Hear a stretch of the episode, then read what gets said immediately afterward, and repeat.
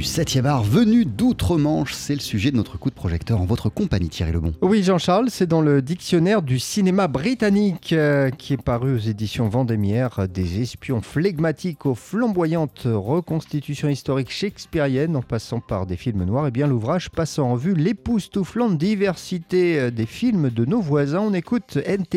il est historien du cinéma et co-auteur de cet ouvrage. Je pense que l'une des caractéristiques du cinéma britannique, c'est qu'il est inclassable.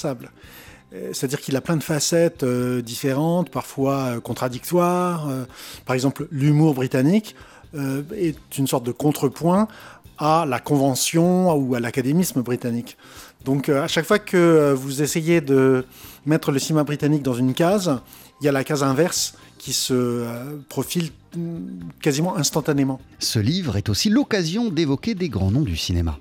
Alfred Hitchcock, David Lean, Sean Connery ou plus proche de nous Emma Thompson par exemple, mais aussi certains acteurs ou réalisateurs dont on pense qu'ils sont britanniques alors qu'ils sont américains et inversement. C'est vrai que quand un cinéaste ou un acteur, une actrice euh, britannique a du succès, c'est difficile de résister aux sirènes d'Hollywood. Pensons à Ridley Scott, enfin aux frères Scott. Mais de la même manière, euh, il y a des cinéastes américains plus euh, marginaux ou indépendants euh, ou, exilés dont on peut penser qu'ils sont britanniques, mais qui en fait ont trouvé en Grande-Bretagne ou en Angleterre un terrain plus propice à leur créativité. je pense à, des gens comme James Ivory par exemple. On peut penser qu'il est britannique alors qu'il est américain.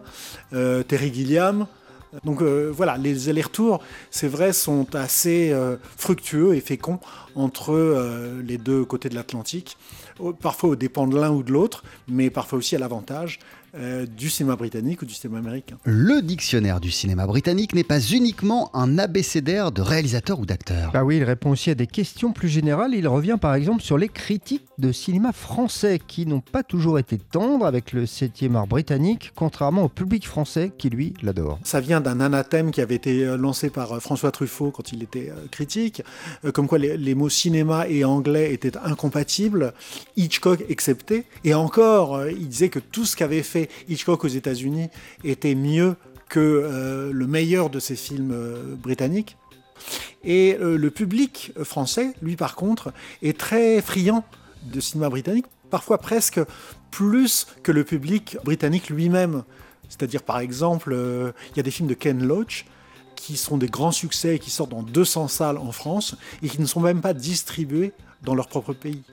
Donc euh, voilà, ces rapports euh, un petit peu conflictuels ou euh, contradictoires entre la France et le cinéma britannique, bah, je pense qu'ils sont aussi à l'œuvre dans notre dictionnaire. Le dictionnaire du cinéma britannique, c'est passionnant pour les amateurs de ce genre. on en parlait avec Ken Tebin, co-auteur de cet ouvrage, et c'est paru aux éditions Vendémiaire. Merci beaucoup Thierry Lebon. Voici sur TSF Jazz Dinah Washington avec Foggy Day.